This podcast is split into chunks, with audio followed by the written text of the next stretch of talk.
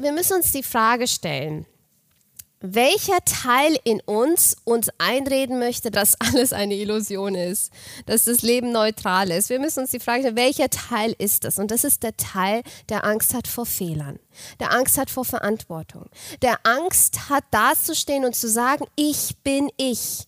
Welt, komm klar damit. Und wenn wir uns mit diesem Teil nicht beschäftigen wollen, dann können wir uns noch so sehr versuchen einzureden, okay, äh, der Moment ist der wichtigste, sei in der Gegenwart, sei im Hier und Jetzt und alles wird gut. Ich glaube ehrlich gesagt nicht daran. Und das ist eine ganz andere extreme Bewegung gewesen, die vielleicht vor 100 oder 200 Jahren wichtig war, aber wir stehen heute ganz woanders. Meine Freunde, willkommen zurück bei The Chainless Life, deinem Podcast für ein freies, selbstbestimmtes Leben. Hier spricht dein Host Misha und gemeinsam tauchen wir jetzt wieder in ein hammergeiles Gespräch ein. Wahrscheinlich sogar eins meiner absoluten Lieblingsgespräche dieses Jahr, denn ich hatte das Vergnügen mit Bahar Yilmaz zu sprechen. Und wenn du dich in irgendeiner Weise schon mal ein bisschen mit dem Thema Spiritualität beschäftigt hast, dann hast du sicher auch schon mal von Bahar Yilmaz gehört, denn sie verrichtet wirklich schon seit Jahren super wertvolle Arbeit auf diesem Gebiet und deswegen führt so gut wie kein Weg an ihr vorbei. Auch wenn sie selbst sagt, dass sie sich nicht gerne in eine Box stecken lässt, kann man auf jeden Fall sagen, dass Bahar eine absolute Expertin auf ihrem Gebiet ist, nämlich der modernen Spiritualität und deswegen ist sie auch ein unglaublich erfolgreicher Coach und Bestseller-Autorin von mehreren Büchern und ist genau deswegen auch, weil sie so erfolgreich ist und so viel los hat, auch schon länger nicht mehr auf einem Podcast aufgetreten. Deswegen freut es mich natürlich gleich doppelt, dass wir heute zusammen im Zuge des Janus Live Podcasts mal wieder so richtig deep gehen konnten und uns wirklich auch sehr interessanten Fragen widmen durften. Wie zum Beispiel der Frage, was ist Spiritualität wirklich und warum es nach der Aussage von Bahar das aller, aller spirituellste ist, einfach sich selbst zu sein. Das hat sie auch in ihrem Buch, welches im September erscheint, mit dem Titel Das Risiko, du selbst zu sein, nochmal sehr gut unterstrichen. Und genau deswegen sprechen wir heute auch über diese Dynamiken. Woher kommt eigentlich diese Angst, sich zu zeigen? Was ist Intimität? Was verdrängen wir eventuell auch auf unserem Weg zur Spiritualität? Wie spielt auch Schuld und Scham hier mit rein? Und welche Bereiche gibt es überhaupt? Weil du kannst ja in einem Bereich deines Lebens sehr echt und authentisch sein, wie zum Beispiel in deiner Beziehung, dich dann dann aber vor Freunden oder vielleicht auch vor Arbeitskollegen immer noch sehr stark verstecken. Oder umgekehrt. Das heißt, wir sprechen wirklich auch hier mal so über die praktikablen Ansätze von Spiritualität, warum es laut Bahar auch alles mit dem Körper anfängt und warum das Ego am Ende des Tages auch aus der Spiritualität nicht wegzudenken ist.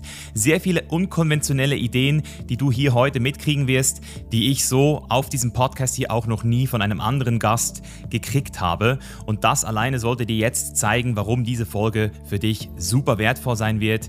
Ich wünsche viel Spaß und gute Unterhaltung mit Bahar Yilmaz.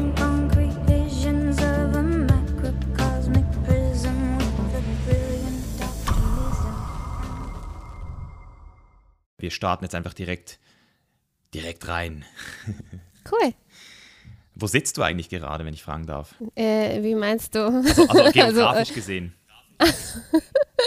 ich bin in Spanien, in Michas. Ich weiß nicht, ob du es kennst, in der Nähe von Mabea. Ist es deine äh, Homebase? Ähm, also zu Hause bin ich in der Schweiz und hier haben wir unser, unser Ferienhaus sozusagen, wo wir aber auch sehr viel Zeit verbringen. Ah, du wohnst auch in der Schweiz.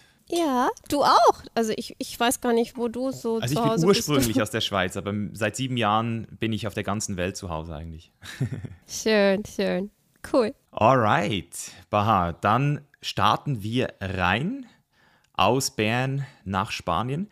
Und wie ich immer das Gespräch sehr gerne beginne, weil äh, die Frage sehr viele verschiedene Abzweigungen zulässt und wir ja auch heute mit dir sprechen und ich deswegen weiß, dass die Frage sehr interessant beantwortet werden könnte.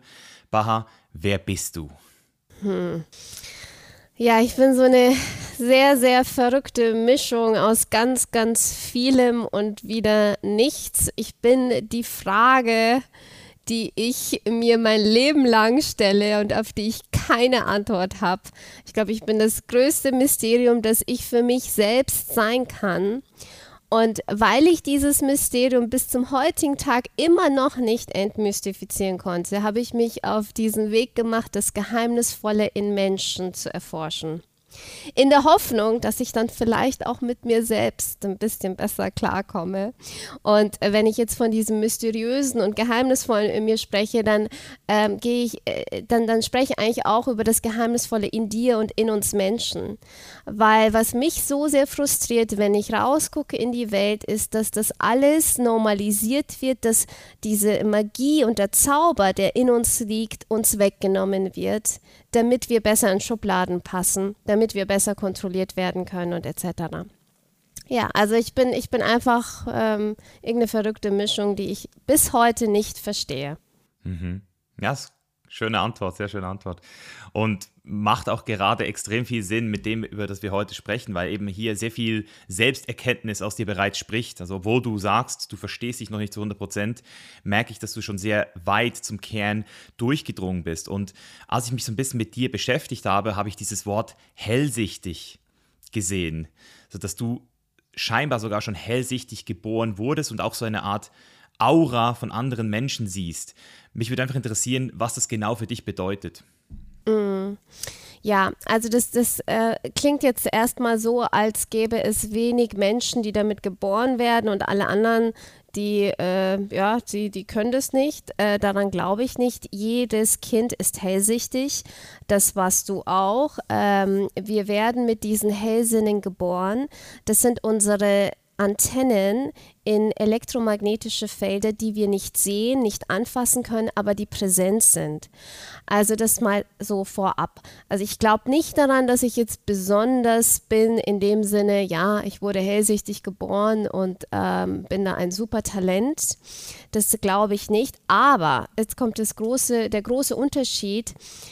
Ich wurde gefördert. Ich bin aufgewachsen in den Händen von meiner Großmutter. Und sie hatte diese Verbindung zur spirituellen Welt und sie hat sie ihr Leben lang nicht verloren. Und ich war eigentlich ein komplett ungewolltes Kind. Meine Eltern haben gesagt, so, wir haben schon zwei Kinder, ein drittes ist einfach nicht drin. Sie konnten es finanziell auch gar nicht tragen. Sie haben beide ganz viel gearbeitet. Und äh, ja, dann wurde meine Mom schwanger. Meine Mom selbst wusste nichts davon, aber meine Großmutter. Sie ging dann zu ihrer Tochter und hat gesagt, also Eda, du bist schwanger und dieses Kind in deinem Bauch, das muss geboren werden, weil sie gehört zu mir. Das wird meine Tochter. Super, super lustige Geschichte, ja. Und dann war es einfach klar, okay, meine Mom kann nicht abtreiben, darf nicht. Das ist jetzt das Kind sozusagen von, äh, von ihrer Mom. Und meine Großmutter hat damals in Istanbul gelebt, meine Eltern in Deutschland. Dann hat meine Großmutter gesagt, also sie zieht jetzt äh, nach Ingolstadt, um eben auf mich aufpassen zu können. Und das Spannende ist, ich sehe meiner Großmutter so ähnlich. Es ist so spannend. Und wenn du meine zwei Schwestern, die Eltern von mir, sind beide blond und blauäugig. Ich bin die Einzige, die so aussieht, wie identisch wie meine Großmutter. Also echt spannend, ja. Und sie hat mir diese ganze Welt gezeigt. Sie hat äh, meine Außergewöhnlichkeit ähm, mit mir auf spielerische Art und Weise entfaltet. Und ich glaube, das haben viele Menschen eben in ihrem Leben nicht gehabt. Jemand, der an ihrer Seite steht und sagt, hey, das ist normal, das, was du da gerade siehst, das ist nicht Humbug, das ist keine Fantasie, das ist auch echt.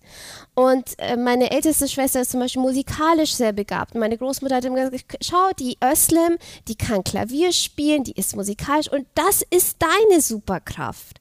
Und so bin ich groß geworden. Das heißt, ich äh, ich habe darin wirklich ein Geschenk gesehen und glaubt mir, später, nachdem sie sehr früh verstorben, als ich dann alleine sozusagen diesen Weg weitergegangen bin, ich habe mich dafür gehasst, dass diese Welt so präsent ist. Weil, weißt du, du kannst dann nicht so schnell die Augen verschließen. Es ist eine andere Ebene der Realität, die du siehst und du kannst dann nicht so tun, als wäre alles Friede, Freude, Eierkuchen, aber du spürst die Energien um die Menschen herum und wie sie viele Dinge verdrängen.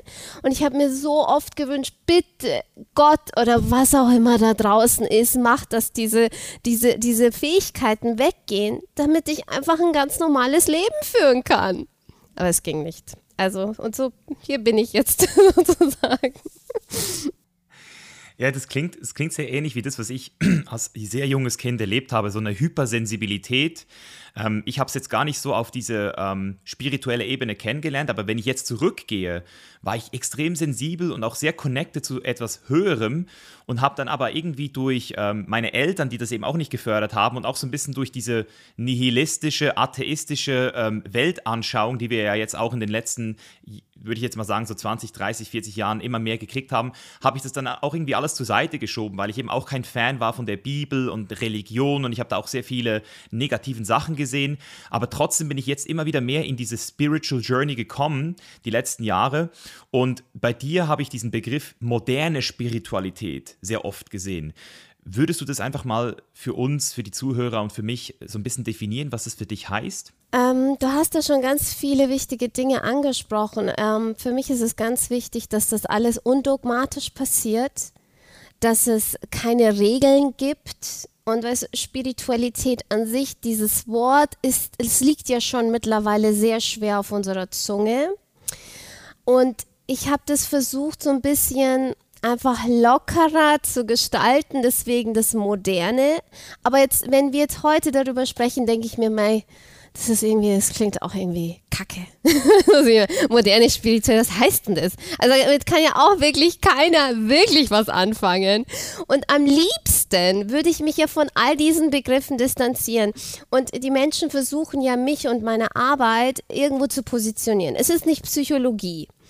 Es ist auch nicht einfach nur Meditation. Es ist aber auch nicht einfach nur Spiritualität.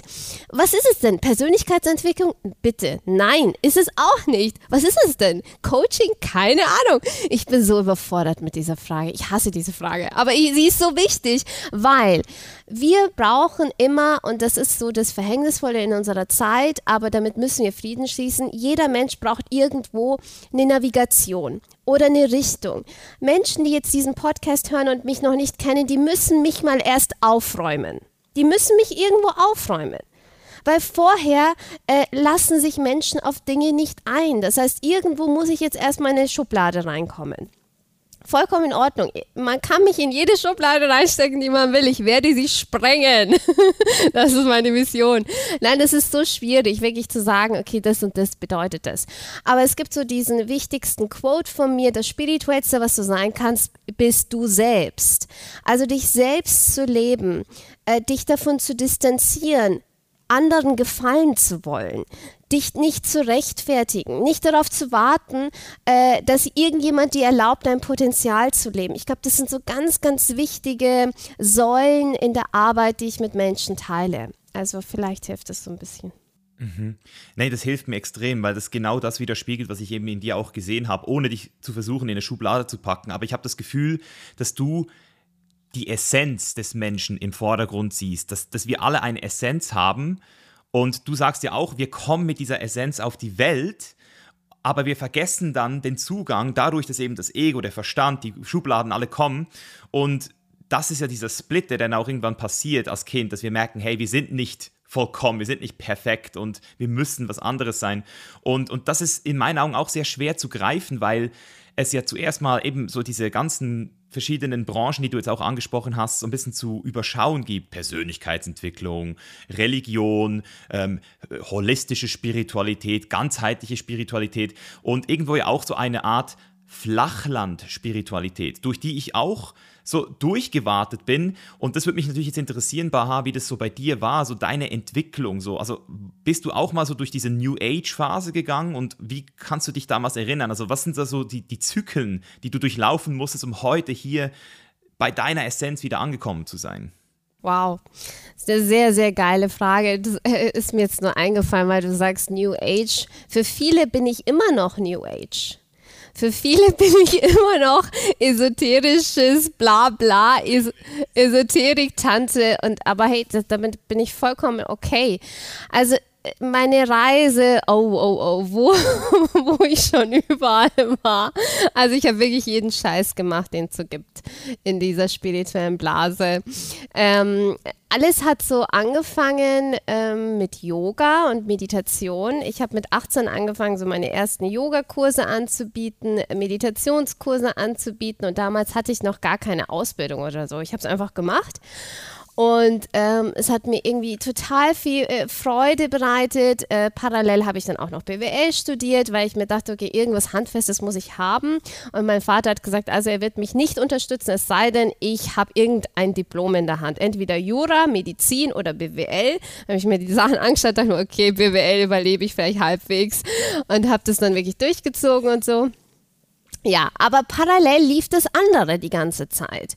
Dann habe ich einen Mann kennengelernt, auch ein Schweizer, der auch Medium war, mit ihm zusammen eine Yogaschule gegründet und mich so wirklich in diese, in diesem, in dieser Materie Yoga, Meditation, Hinduismus, Buddhismus ähm, richtig krass ausgetobt. Und damals habe ich mir selbst beigebracht, wie ich nach außen wirken muss, damit ich in den Augen anderer als besonders entwickelt, spirituell und so halbheilig daherkomme. So, das nenne ich so spirituelle Konditionierung habe ich mir selbst beigebracht, was für Klamotten, wie ich gucken muss, was ich sagen muss. Ja, nicht irgendwelche Fäkalwörter benutzen wie Scheiße, Kacke, genau, was ich heute nur noch mache. Nee, nee, nee, nee, nee, hallo, du bist, du bist eine toxische Person. Du musst den ganzen Tag dein Fake-Lächeln auf den Lippen haben, so tun, als würde dich alles, alles, nicht, nichts berührt dich, du bleibst immer schön in deiner Mitte und du schwebst da über deine Yogamatte und äh, ich kennst ja diese ganzen Sachen. Und ich bin da in dieser Rolle so aufgegangen. Weißt du, ich war, ich war diese Yoga-Lüge. Ich habe das voll gelebt. Und dieses Leben, das ich mir damals in der Schweiz aufgebaut habe, das war die, die, wie soll ich sagen, die, die, die krasseste Hölle, die ich mir hätte aufbauen können. Von außen betrachtet hätte jeder sagen äh, können, boah, jetzt hast echt dein Traumleben manifestiert aber ich habe mich gehasst, ich habe mein Leben gehasst, ich habe meinen Körper gehasst, äh, ich habe mich runtergehungert, ich wurde magersüchtig, ich habe nichts mehr gegessen. Es war die schlimmste Zeit meines Lebens. Aber nach außen hin, nö, nö, nö, mir geht's super, hallo, ich mache Yoga, ich meditiere, natürlich geht's mir gut, also bitte. Also dieses, diese Verdrängung. So, und ich wusste, also entweder werde ich jetzt sterben, weil ich verhungere, weil mein Körper das nicht mehr macht, mein Herz wird einfach stillstehen. Oder irgendwie, irgendwas muss passieren. Aber ich war zu stolz, mir einzugestehen, dass ich falsch lag.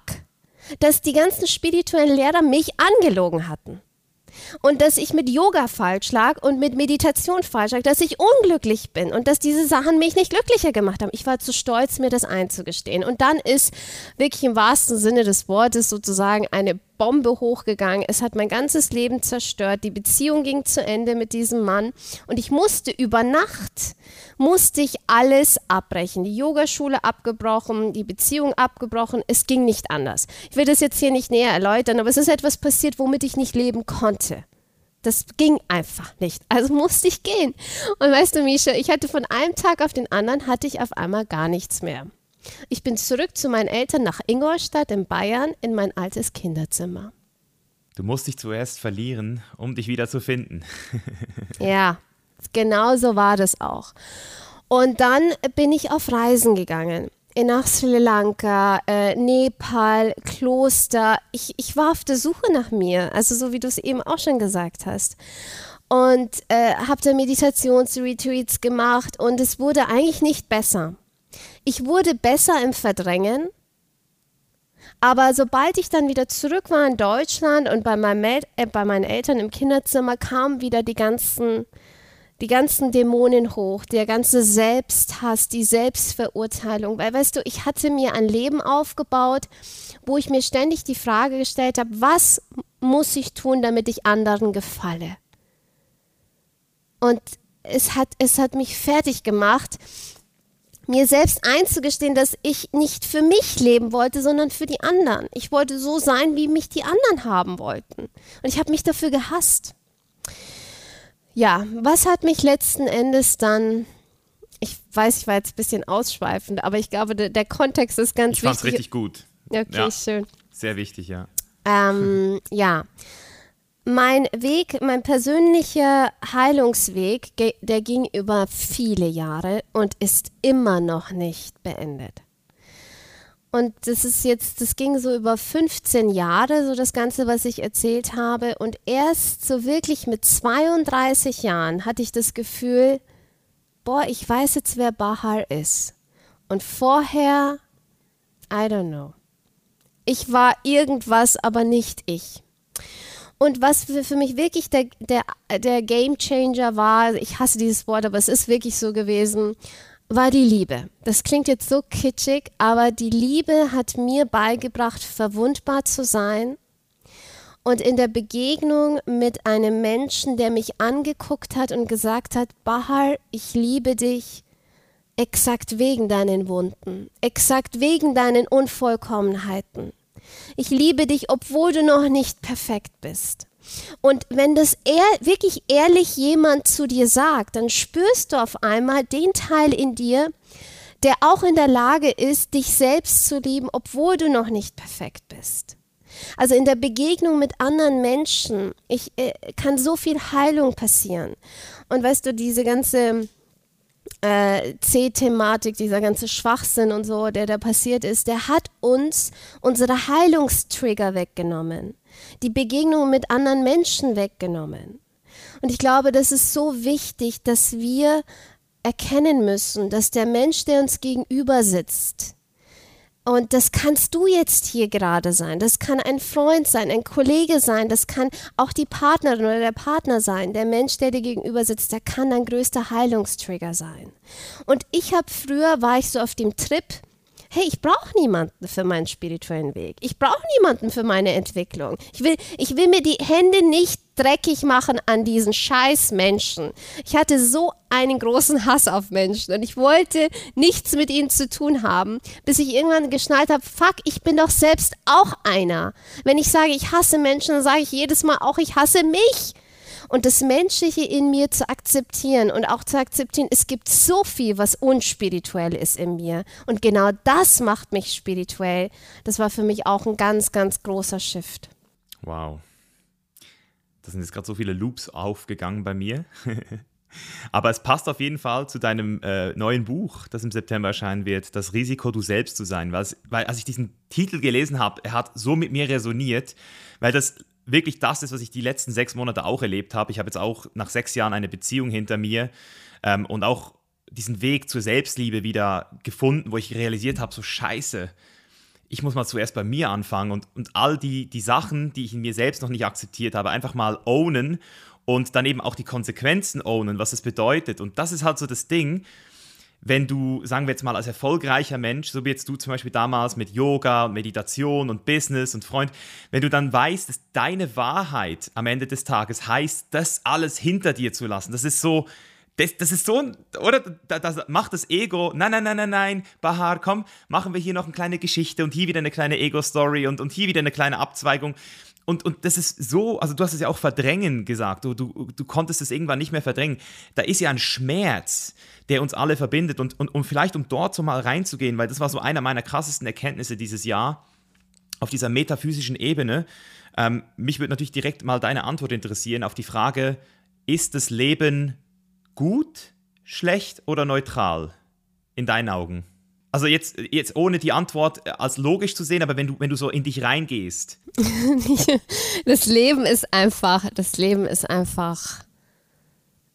Ich, ich kann es, glaube ich, so, so, so pauschal gar nicht so ähm, beantworten. Also ich, ich glaube, dass das Leben immer exakt das aus dir rausholst, was du freiwillig niemals rauslassen würdest. Mhm es drückt genau dort deine Knöpfe und deine Wunden, die du am meisten äh, schützen willst, die du am meisten abschottest. Also das Leben fragt sich immer wieder, wie kann ich jetzt diese Wand, die Baha aufgebaut hat zwischen sich selbst und ihrem Herzen, noch mehr triggern, noch mehr zum Bröckeln bringen, noch mehr zum Beben bringen. Und wenn du, wenn äh, ich, ich spreche immer vom Leben, das Leben bin ich.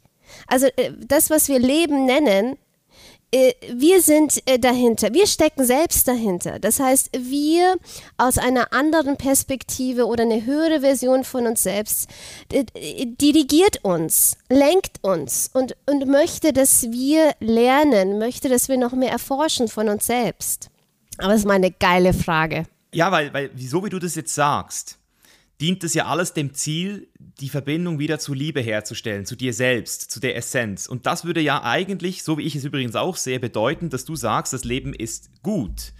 Weil irgendwo ist ja ein, ein also, und, und das, was ich jetzt für mich herausgefunden habe, ist in dem Moment, wo ich aber sage, das Leben ist gut, ist natürlich ein Widerstand gegen das Schlechte. Weißt du, ich meine, das, oder? Und, und wenn ich, und, und du hast ja auch dieses Video gemacht auf Instagram, was ich super fand, wo du gesagt hast, das Leben ist eine Illusion. Das hörst du immer wieder in diesen spirituellen Kreisen. Und das sind ja Leute, die sagen, das Leben ist einfach neutral. Und wenn du natürlich neutral sagst, dann ist kein Widerstand mehr da, aber dann ist auch diese Juiciness nicht mehr da. Dann ist auch, dann, warum machst du den ganzen Scheiß dann noch so? Also deswegen, das ist so die Erkenntnis, die ich so ein bisschen hatte. Ja, also weißt ich ja, ich, ich verstehe dich total. Also wenn wir sagen, das Leben ist gut, heißt das nicht, dass das Leben nur gute Wege äh, sucht und entwickelt, um uns zu fordern. Also äh, du interpretierst das Leben ja als gut, weil es letzten Endes einem höheren Ziel dient.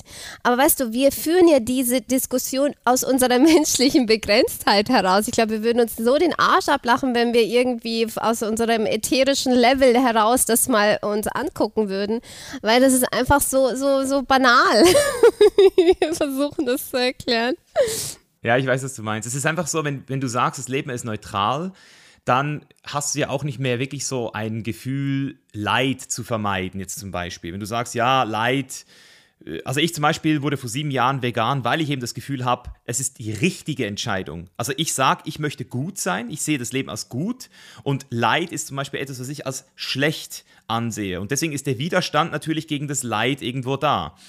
Ähm, aber gleichzeitig sehe ich natürlich auch Leute, die zum Beispiel sehr viel Zen-Buddhismus betreiben und irgendwann dann wirklich sagen, hey, ich gehe, ich gehe in ein Kloster auf den Berg. That's it. Neutral. Ich bin. Also ich glaube wirklich, dass es Menschen gibt oder die, die mit dieser Mission geboren werden. Also die, die wirklich dann auch äh, Mönch werden und, und sich da komplett zurückziehen. Die nähern ein ganz anderes Feld wie du und ich.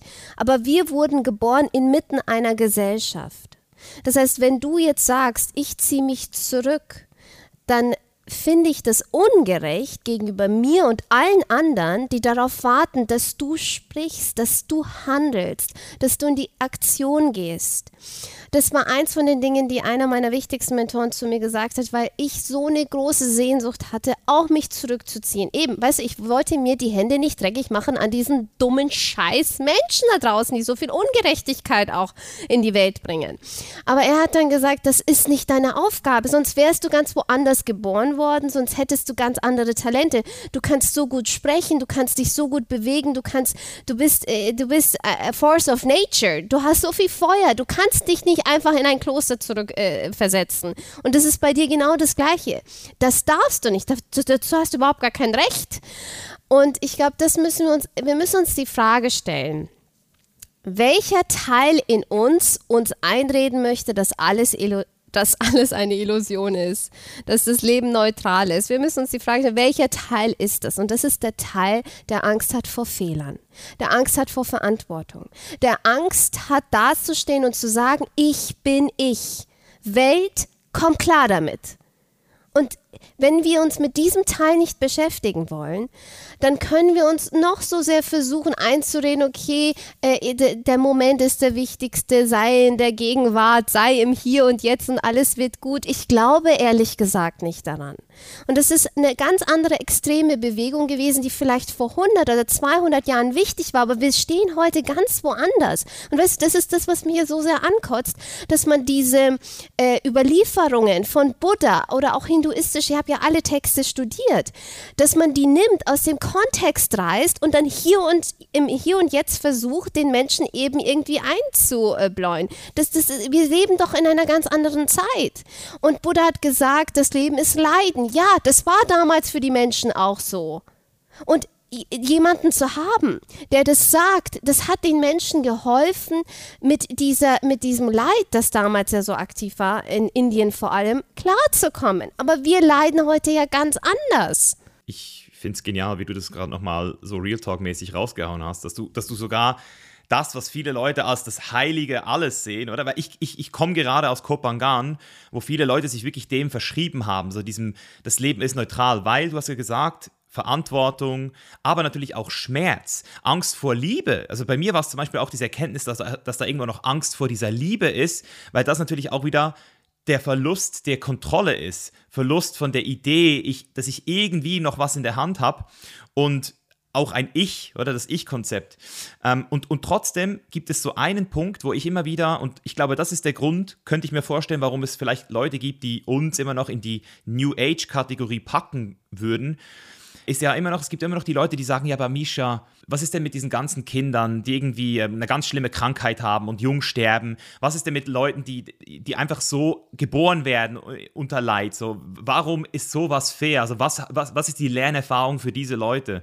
Und, und da gehe ich natürlich dann auch wieder rein in mich und frage mich, ist es vielleicht auch so, dass wir das alles auch wieder nur für uns so interpretieren, um unser Leben halt auch wieder sinngemäß zu gestalten. Und am Ende ist vielleicht alles doch viel materialistischer, weißt du, im Sinne von evolutionär und wir sind halt irgendwo auch Tiere, die aber jetzt irgendwie ein Gewissen und, und, und Werte und, und also das ist auch so meine Frage, die ich an dich habe, so wie, wie, gehst du mit solchen kritischen ähm, Stimmen um? Also das ist ja immer dieses Totschlagargument, finde ich, weißt du, man, man, ja, ich, ich, ich hasse es, weißt du, man, man gibt irgendwelche Strategien und sagt, du mach das und das und dann, ja, aber was sollen Menschen machen, die nicht können.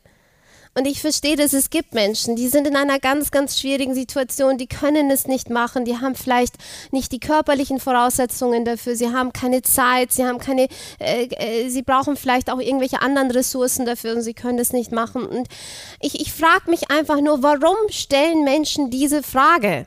warum holen die Menschen immer dieses Argument nach vorne?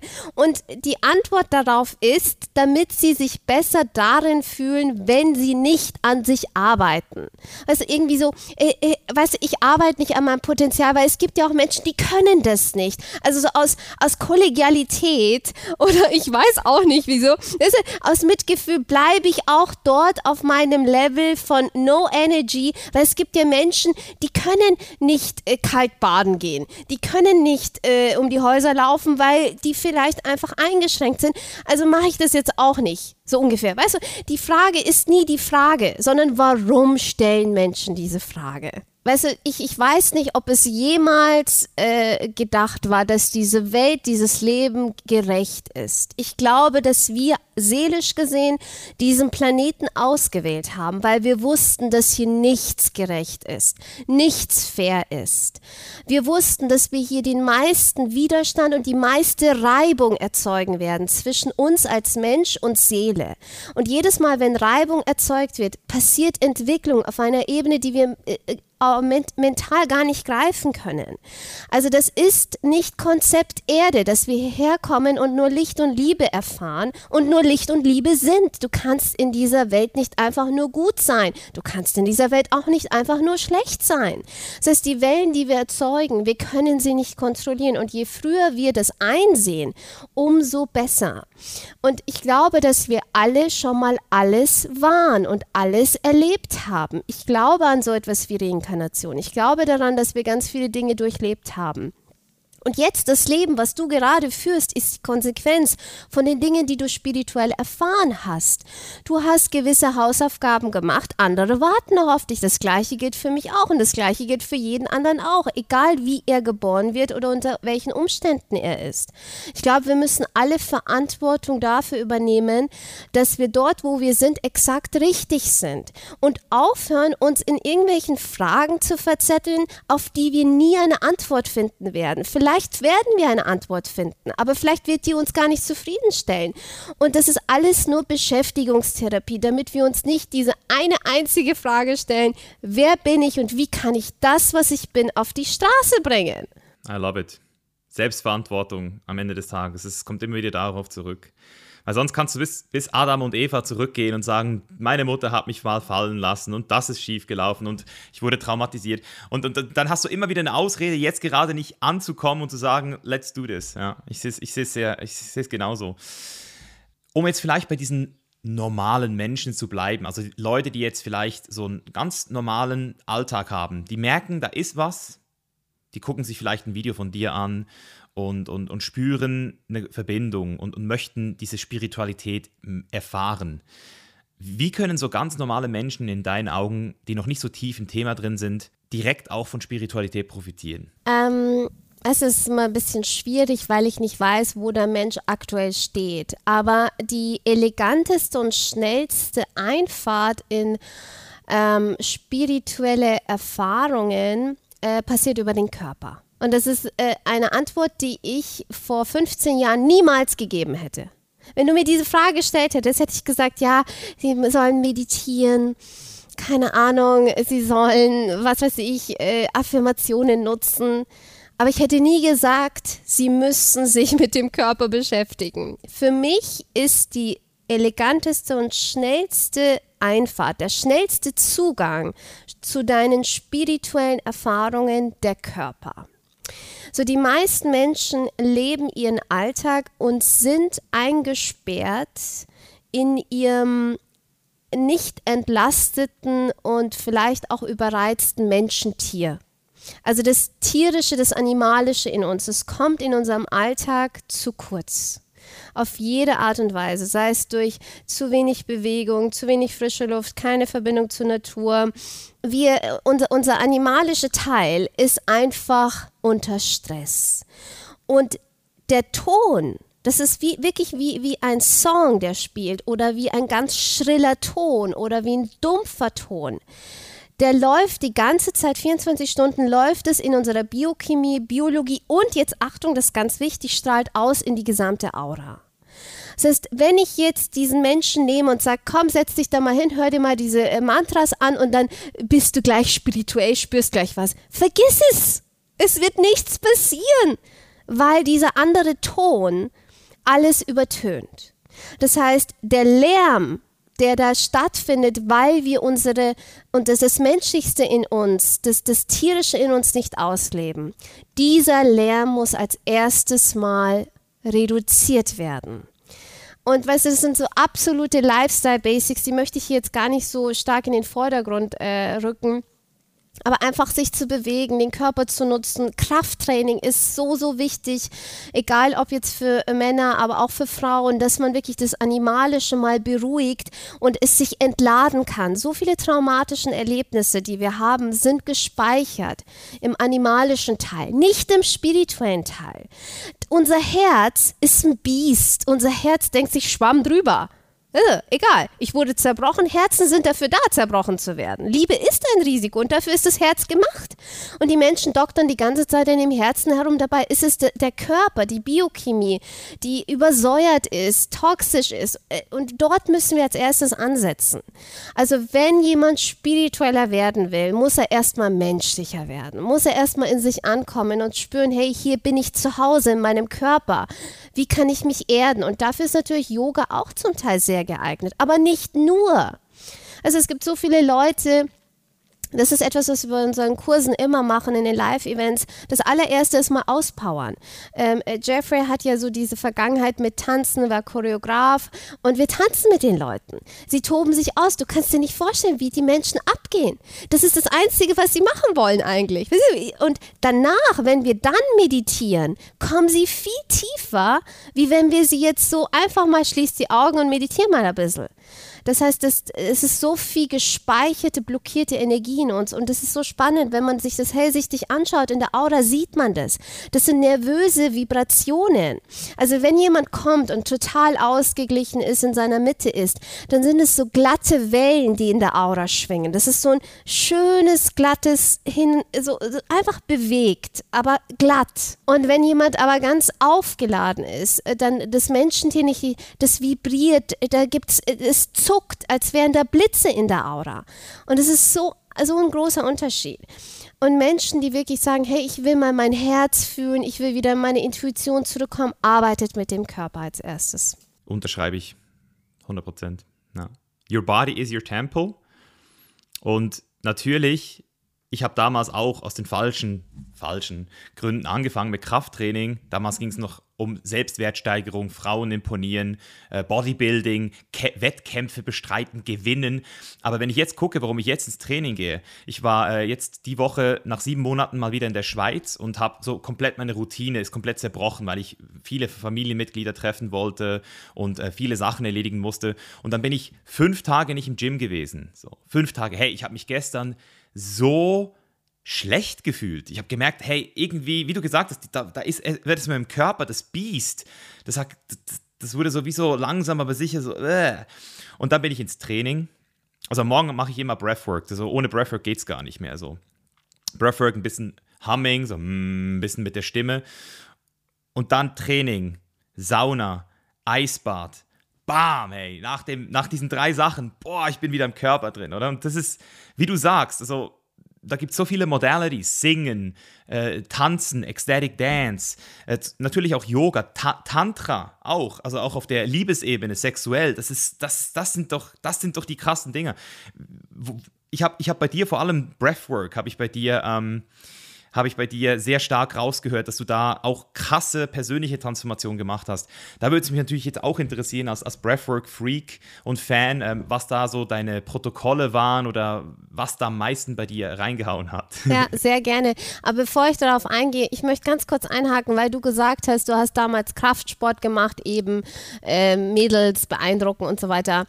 Ähm, weißt du, was auch ein ganz spannender Gedankengang sein könnte?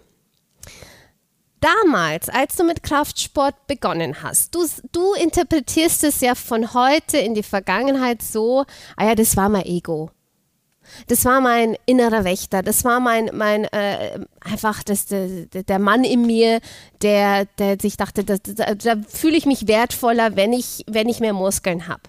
So, das mag so sein und das ist vielleicht auch so richtig. Aber könnte es nicht auch sein, dass dein Spirit, der spirituelle Teil in dir, sozusagen dein Ego gehijackt hat.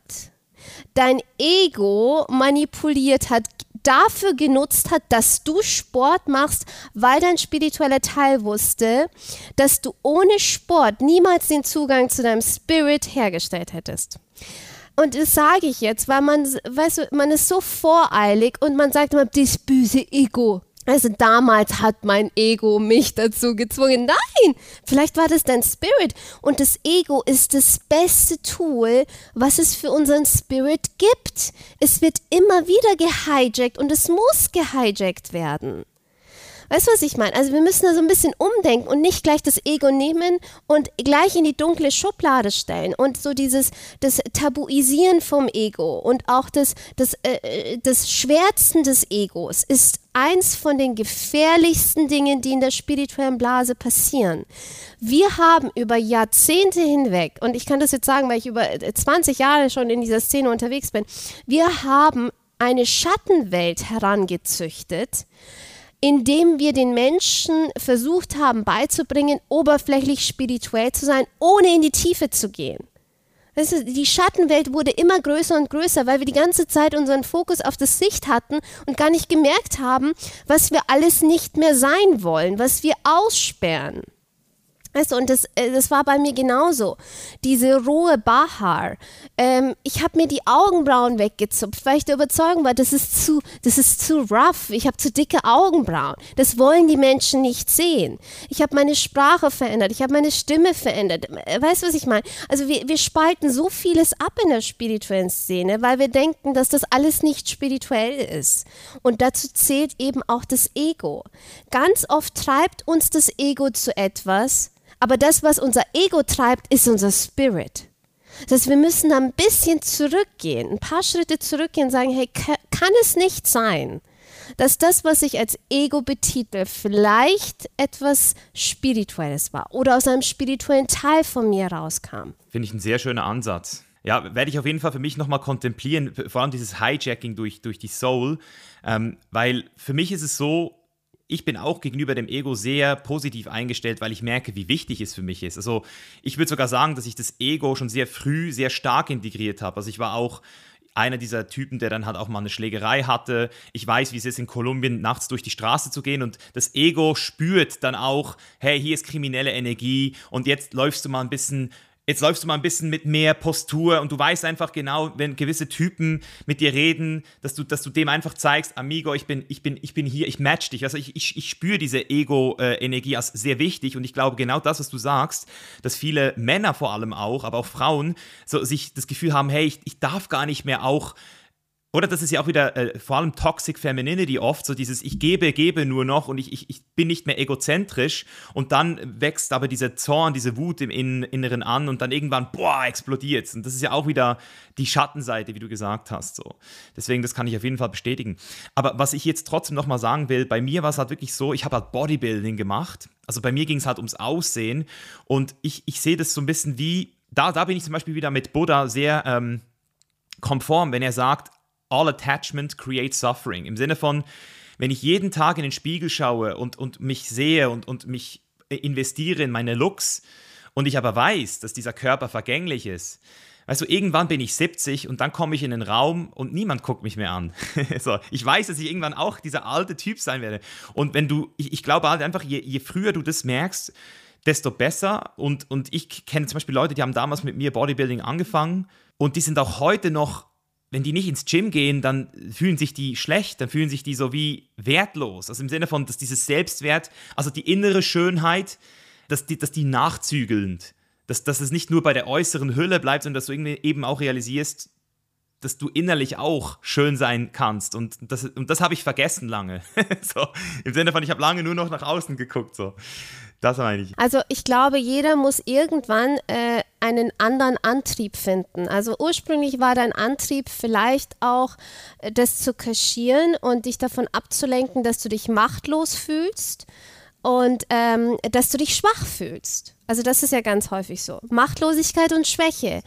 Und ähm, irgendwann äh, erkennst du, dass Schwäche und Machtlosigkeit vielleicht dich männlicher macht äh, als alles andere, was du tun kannst.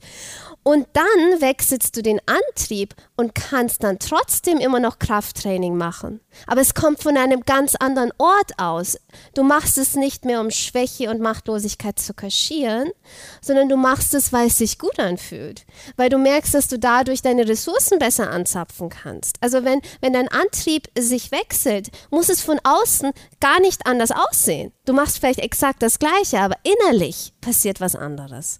Also die, diese, diese Antriebe im Leben immer wieder zu hinterfragen und sich die Frage zu stellen, okay, was versuche ich gerade zu kaschieren? Wovon versuche ich mich gerade abzulenken? Und das ist bei Frauen ja auch äh, alles, was rund um Beauty ist. Weißt du, was ich meine? Also das ist ja, ich, es ist so krass, ähm, wir haben ja hier in der Nähe von Mabea unser Haus seit äh, ungefähr vier, vier, fünf Monaten noch ganz, ganz frisch. Und wenn man hier so mal in, de, in der, so auf die Straße geht, ich habe das wirklich noch nirgendwo gesehen, du siehst wirklich nur gemachte Frauen. Also unglaublich. Also alles, also gespritzte Lippen und und ich, man, man, stellt sich wirklich die Frage, was machen diese Frauen? Was, warum machen sie das? Und, und das, was sie im, im Spiegel sehen, was gibt ihnen das? Und es gibt ihnen für einen Moment das Gefühl, sicher zu sein innerhalb der Gesellschaft, weil sie irgendeinem Schönheitsideal dann gerecht werden und nicht ausgestoßen werden. Aber wir müssen Sicherheit in uns finden, in dem, was, was unser Potenzial ist. Und das ist einfach für, so, so wichtig, weil so funktioniert ja die ganze Industrie auch, weißt du, die ganze das äh, alles, was uns abhängig macht von außen. Ja, jede, jede Schönheitsoperation ist ein Schritt weg von, von deiner Essenz irgendwo. So, kann man sagen. Aber dennoch möchte ich es nicht 100% verurteilen, weil ich eben auch wieder irgendwo verstehe, das, das ist ja auch wieder das Schöne, dass wir eben dann immer wieder merken, wenn wir es verurteilen, dann kann es sein, dass wir ja irgendwo auch noch vielleicht einen Widerstand haben. Und, und wir sind ja nicht perfekt. Das ist ja immer das Schöne. Wir alle dürfen uns auch mal wieder etwas erlauben, oder? Das Risiko, du selbst zu sein. Ja! ja. Gleich adapted. Sehr gut. Geil. Soll ich jetzt nochmal ähm, auf das Pranayama, also Breathwork-Thema ja, zurückkommen? Unbedingt. Ja, also ähm, so richtig tief eingestiegen bin ich damals mit meinem äh, Yogalehrer äh, Richard Hackenberg. Ich weiß gar nicht, ob der immer noch unterrichtet, ist schon so lange her. Und er hat zu mir gesagt, ich war damals so die, die Yoga-Fanatische, die äh, Vinyasa-Yoga ganz viel gemacht hat. Also Power-Yoga, rauf und runter und so gehudle die ganze Zeit. Und er hat gesagt, hey, weißt du was? das ist nichts für dich. Und dann habe ich gesagt, wie? Ich liebe es. Es war so meine Komfortzone. Er hat gesagt, du musst dich hinsetzen, die Klappe halten und atmen. Und ähm, dann dachte ich mir, hey, was, was soll das? Ich will nicht, war so ein flatterhaftes Wesen. Es, das Flatterhafte habe ich immer noch. Aber ähm, als ich dann begonnen habe, wirklich jeden Tag meine 20 Minuten Atemtechniken zu machen und er hat mir damals drei Atemübungen gegeben, die waren so simpel, die waren so langweilig. Ich habe zu ihm gesagt, hey, ich, ich, und er hat gesagt, das machst du jetzt mal halbes Jahr lang. Habe ich gesagt, ich, ich sterbe, ich kann nicht, ich langweile mich zu Tode, wenn ich da einfach nur sitze und in den Bauch atme oder die Wechselatmung mache. Wirklich total unspektakuläre Yoga-Atemtechniken. Ich kann es nicht machen. Also doch, du machst es. Du musst es machen. Deine Erdung ist, ist komplett äh, verloren gegangen. Du, du verlierst dich in dieser ganzen Materie. Und dann habe ich wirklich angefangen damit. Und es ist so was Spannendes passiert. Ähm, ich habe das erste Mal in meinem Leben, als ich Atemübungen gemacht habe, Bewegungen in mir gespürt. Ich kann das schwer in Worte fassen, aber du kannst dir das so vorstellen. Es gibt eine äußere Aura, also das elektromagnetische Feld, das du ausdehnst, das haben wir alle. Und dann gibt es eine innere Aura. Das ist wie die äußere Aura nach innen gestülpt und die befindet sich direkt unter der Haut. Und das ist so eine elektromagnetische Schicht. Dort sind ganz viele unterdrückten Emotionen und Gefühle gespeichert. Die äußere Aura reflektiert das auch, aber die, das, das Speicherbild von unterdrückten Emotionen, das ist in der Inneraura, also in der inneren Aura und die befindet sich so unterhalb der Haut wie so ein, äh, ja, einfach so eine, eine Hülle. Und Pranayama, also Atemtechniken, zielen energetisch gesehen auf diese innere Aura ab. Das heißt, dort beginnt dann die Energie zu zirkulieren und du bekommst das Gefühl von, von Weichheit, von, von Flüssigsein. Also so fühlt sich das für mich an, wenn ich Atemtechnik, dass ich innerlich flüssig bin und dass das Prana, also die Lebensenergie, die Life Force beginnt wieder zu fließen. Und äh, du, ich bin dann wirklich so, äh, ich war so verliebt in Atemtechniken, dass ich mich immer mehr und mehr von Yoga distanziert habe. Ich mache heute immer noch Yoga, meine Asanas, aber Priorität haben meine Pranayama, weil ich mit Pranayama viel tiefer komme. Und in den Yoga-Texten steht ja immer drin, das habe ich früher auch nie verstanden. Ja, du fängst als Anfänger, fängst mal mit Asanas an. Und dann irgendwann machst du Pranayama. Dann dachte ich hä, Atemtechniken sind doch viel einfacher wie, keine Ahnung, irgendwelche Yoga-Positionen. Aber später habe ich verstanden, du gehst viel tiefer in dein Energiesystem. Es passiert viel weniger, woran dein Ego sich dann festkrallen kann. Aber ähm, vom, vom Heilungseffekt her ist es einfach viel, viel tiefgreifender. Also ich kann es wirklich jedem nur empfehlen. Ich finde es so cool, dass du auch so ein Fan bist von äh, Atemtechniken. Ähm, es gibt wirklich nichts Vergleich, äh, Vergleichbares. Ja, also für mich ist es auch immer mehr, also jetzt seit drei Jahren und es ist äh, immer intensiver geworden. Aber ich, ich zum Beispiel, ich komme jetzt von der anderen Seite, dass ich erst jetzt das Gefühl habe, ich brauche noch Yoga, um mehr von Atem zu profitieren, weil ich glaube, du hast da einen extremen Vorteil schon gehabt. Das ist auch, wie du das jetzt gerade beschreibst. Also bei mir hat es jetzt zwei Jahre gedauert, bis ich mal überhaupt verstanden habe, dass da auch die Wirbelsäule und die Chakren irgendwie noch mitspielen. Also ich habe zum Beispiel nie geglaubt an Chakren. Ich habe immer gedacht, ah, Chakra, das klingt schon so esoterisch und spirituell.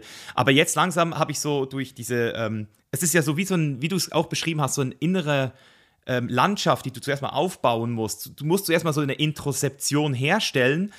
Und je mehr ich das jetzt mache, desto mehr merke ich, dass ich schon, ähm, zum Beispiel jetzt, um es jetzt mal so zu sagen, beim Herzchakra schon auch immer noch so eine Blockade spüre. Manchmal die ganze Life Force Energy sich dann in diesem Bereich so wie ähm, ansammelt. Ähm, was ich zum Beispiel für mich persönlich, eine der krassesten äh, Erkenntnisse, die ich gehabt habe, ist so, dass Casual Sex, also wenn es jetzt nicht mit Gefühlen ist, das, dann ist es immer nur da unten. Also es ist so wie blockiert und auch nicht so intensiv. Und erst wenn du wirklich emotional dich öffnest, dann hast du den vollen ähm, auch Möglichkeit, anders zu atmen und irgendwie dein ganzer Körper fängt an zu, zu zittern und zu vibrieren.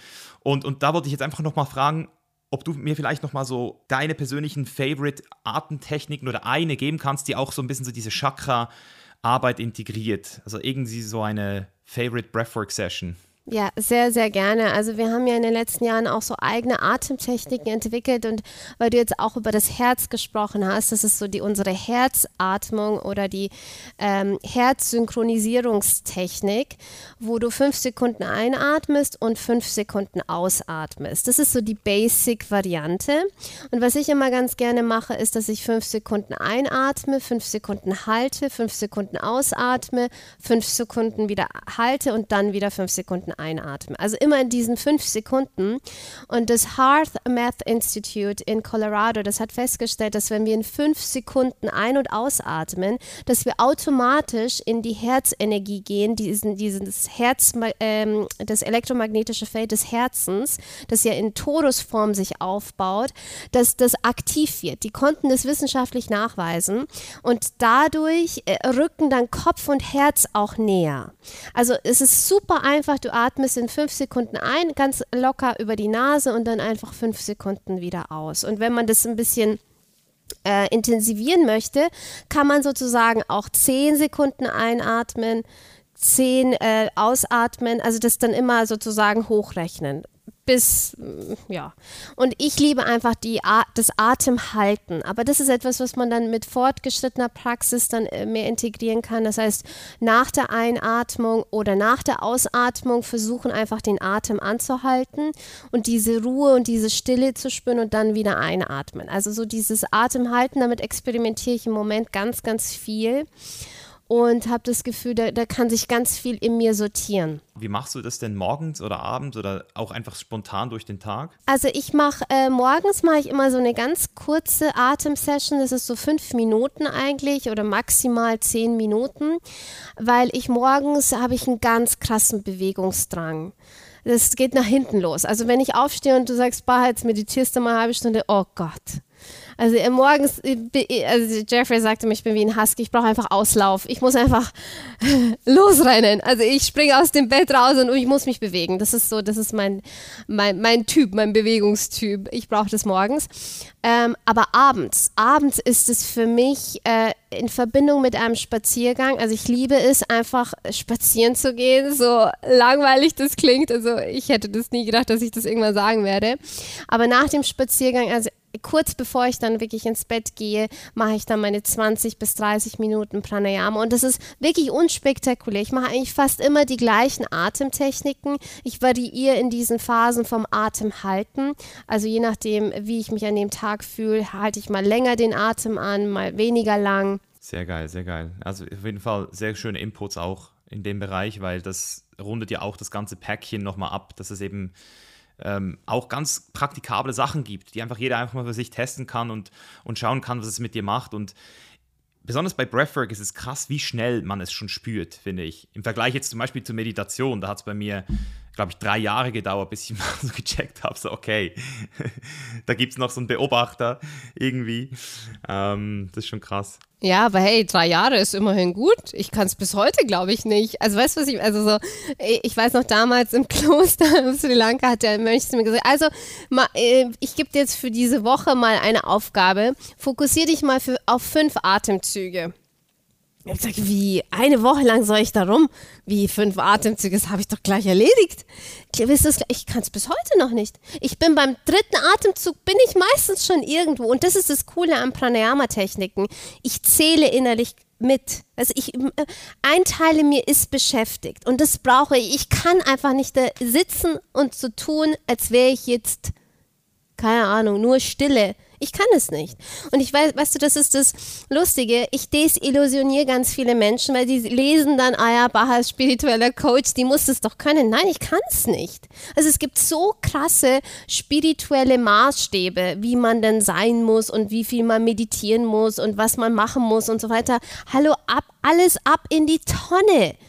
Es ist, das ist, es ist, es gibt da keine Regel, dass das und das, das ist richtig im spirituellen Sinn. Es kreiert auch Widerstand. Total. Weißt du, so von außen, wenn ich jetzt mit meinem Vater, mit meinem Vater darüber spreche, der hat ja immer noch ein negatives Bild, wenn er Meditation hört. Und wenn er jetzt hört, ja, da muss man zuerst irgendwie irgendwelche Erleuchtungen erreichen, das ist für die Leute, für den Normalo ist es eben dann schon wieder too much, oder? Das, was du sagst und so wie du dich gibst, an dieser Stelle auch ein fettes Kompliment, jetzt so nach knapp einer Stunde, also das, was du in dem Titel des, deines Buchs ähm, schreibst, dieses Risiko, du selbst zu sein, ich merke, dass da wahrscheinlich durch das Buch auch nochmal ein krasser Prozess bei dir passiert ist, weil du redest einfach, da kommt du, es fließt durch dich durch. Da ist keine äh, zweite Idee, hm, wie könnte ich das jetzt sagen? So, du bist einfach da. Ähm, und, und das würde mich natürlich jetzt auch nochmal interessieren, weil du ja im Vorgespräch auch gesagt hast, dass da dieses Buch dich ganz besonders viel Energie gekostet hat, ganz, ganz besonders viel von dir abverlangt hat. Was genau hast du da selbst nochmal durchlebt für dich? Oh, frag nicht. Nur wenn du ja. willst. Ja, weißt du, ich habe irgendwie, ich, zuerst hatte ich mich entschieden, ich schreibe kein Buch mehr. Komm, es reicht. Ihr habt doch schon so viele Bücher auf dem Markt. Wer liest denn heutzutage schon ein Buch? Jeder hört sich einen Podcast an, geht auf YouTube, schaut sich ein Video an, aber wer liest denn schon ein Buch? Und dann kam so ein bisschen, ich glaube, ähm, ich weiß nicht, so familienkarmisch kam da was durch, weil äh, mein Großvater war Journalist, ähm, hat Bücher geschrieben und ich habe das Gefühl, der saß mir wirklich im Nacken und er hat so an meiner Schulter getippt, hat gesagt, du Baha, jetzt schreibst du mal ein gescheites Buch, so ungefähr. Weißt du, was ich meine? Jetzt schreibst du mal ungefiltert. Weil ich muss ehrlich sagen, also ähm, du wurdest in den Sternen geschrieben, das war ein bisschen anders. Aber die frühen Bücher von mir, ich habe sie halt schon auch so geschrieben. Im Hinterkopf die Anforderungen vom Verlag, was es sein soll, was es machen soll. Und jetzt bei diesem Buch äh, hat mir der Verlag gesagt, du schreib einfach mal. Was, was willst denn du schreiben? Ich so, ich weiß nicht, was will ich denn schreiben? Schreib einfach mal drauf los. Also so, ohne zu wissen, hey, da muss es jetzt lang gehen. Und es kam mir so über Nacht, ich weiß nicht, woher das kam, aber diese Gefahr, ich zu sein, ich habe sie so gespürt, bis in meine DNA, ich kann es gar nicht so, weißt du, es ist, es ist so gefährlich, ich selbst zu sein. Es ist so gefährlich, man sich selbst zu leben. Da ist eine Gefahr und darüber spricht niemand. Und ich wusste, okay, ich muss, ich muss dort in dieses Thema einsteigen. Und weißt du, etwas zu schreiben, von dem du weißt, das wollen die Menschen vielleicht nicht lesen, weil es so schmerzvoll ist, ist schmerzvoll. Ich habe mit jedem Kapitel, mit jedem Satz dachte ich mir, fuck, das, das, das tut einfach weh. Ja! Das wird die Leute triggern. Und dann ein Teil in mir so die nette Bacher, komm, mach das nett. Kannst doch ein bisschen, kannst es nicht ein bisschen netter schreiben. Weißt du, kannst es nicht ein bisschen harmloser schreiben. Und dann kam die fiese Bacher und hat gesagt, nein, das kannst nicht. Schreib das jetzt so.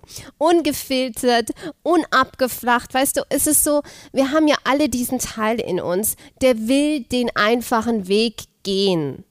Und auch wenn wir vielleicht denken, ich gehe gerade nicht den einfachen Weg, gehen wir ihn trotzdem. Und dieses Buch ist super konfrontativ.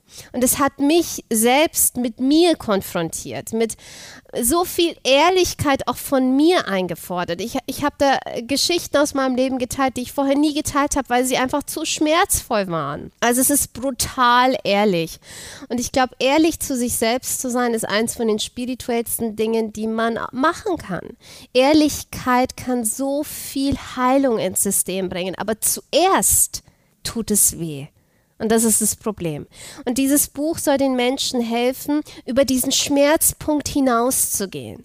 Das Buch ist nicht da, um einen zu verletzen, aber es wird phasenweise wehtun, damit es dann dich in eine Heilung bringen kann.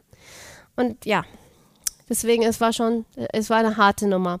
Und ich habe jetzt vor drei Tagen, das ist lustig, habe ich endlich das Feedback bekommen vom Verlag. Das ist ja auch immer so ein bisschen so, also wo du so denkst, come on Leute, sagt was dazu. Und das Feedback ist unglaublich gut. Und das war so erleichternd für mich, weil ich mir dachte, es ist wie in der Schule, äh, Themaverfehlung, sechs Sätzen, so ungefähr. dachte ich mir, fuck, ich habe vielleicht das Thema einfach komplett verfehlt. Weil ich habe irgendeinen Schwachsinn geschrieben. Weil man bekommt ja dann irgendwie so ein, kein Gefühl mehr zum Buch. Wenn man die ganze Zeit monatelang dann arbeitet, hast du kein Gefühl mehr dazu. Aber ja, scheint alles gut gelaufen zu sein. Ja, ein Buch ist sowieso eine krasse Nummer. Also ich habe erst eins geschrieben, aber ich kann sagen so, du musst irgendwann fertig damit sein. Irgendwann musst du sagen, that's it. Und du entwickelst dich aber während des Prozesses ja immer wieder weiter. Und also jedenfalls bei mir war das so, dass ich dann gedacht habe, ich muss es nochmal neu schreiben, nochmal durchlesen, nochmal verbessern. Und irgendwann habe ich dann aufgegeben. Ich gesagt, okay, that's it. so weißt du. Das ist so. Du darfst es nicht nochmal lesen. Das ist, das darfst du, den Fehler darfst du nicht machen, weil dann schreibst du das komplette Buch wieder um. Ich, ich habe jetzt genau zu diesem spezifischen Thema noch so zwei ähm, Fragen oder so zwei ähm, spezifischere Sachen, ähm, die, glaube ich, das Gespräch hier auch nochmal gut abrunden werden, weil ich eben auch ähm, durch die Trennung ähm, nach sechs Jahren Beziehung ich auch nochmal tief gehen musste. Also ich musste wirklich nochmal in meinen eigenen Schmerzen gucken, was ist da so. Und, und das hat mir auch etwas gezeigt, was ich nicht erwartet hätte, nämlich, dass ich ähm, mit dem Risiko, ich selbst zu sein auf Social Media, schon sehr gut umgegangen bin die letzten Jahre. Also jeder, der mich verfolgt, weiß, dass ich auch ein Buch geschrieben habe, wo ich sogar Sachen geschrieben habe, für die ich vielleicht noch heute rechtlich belangt werden könnte. Weißt du, so solche Sachen habe ich da auch reingeschrieben. Ähm, einfach alles geteilt und auch äh, meine ganzen Fails. Ich habe zwei Businesses an die Wand gefahren. Ich habe auch schon mal in einer Beziehung sehr, äh, sehr schlecht gehandelt, habe ich auch reingeschrieben. Und auch mit meinen Geschäftspartnern oder mit meinen Leuten. Ich, ich bin sehr real, aber in meiner Beziehung hatte ich das Gefühl, so wie so blockiert zu sein, so die, diese, dieses letzte Prozentchen. So im Sinne von, schau mal, das ist 99 Prozent, für die, für die möchte ich gerne geliebt werden, aber dieses eine Prozent, das möchte ich dir nicht zeigen. so. Und ich habe auch von dir mal so ein Zitat gelesen, das hat mich extrem berührt, ähm, wo du gesagt hast, was Intimität wirklich ist, so jemanden so in die Seele zu schauen oder irgendwie sowas war das. Also so ein richtig krasses Zitat von dir, wo ich, wo ich so gedacht habe, so, boah, das macht mir Angst, wenn ich das lese. Weil das ist ja die größte Angst, die wir alle haben, dass wenn jemand dir wirklich in die Seele schauen kann, er dann sagen kann, okay, das, das ist mir too much, da habe ich keinen Bock drauf. So.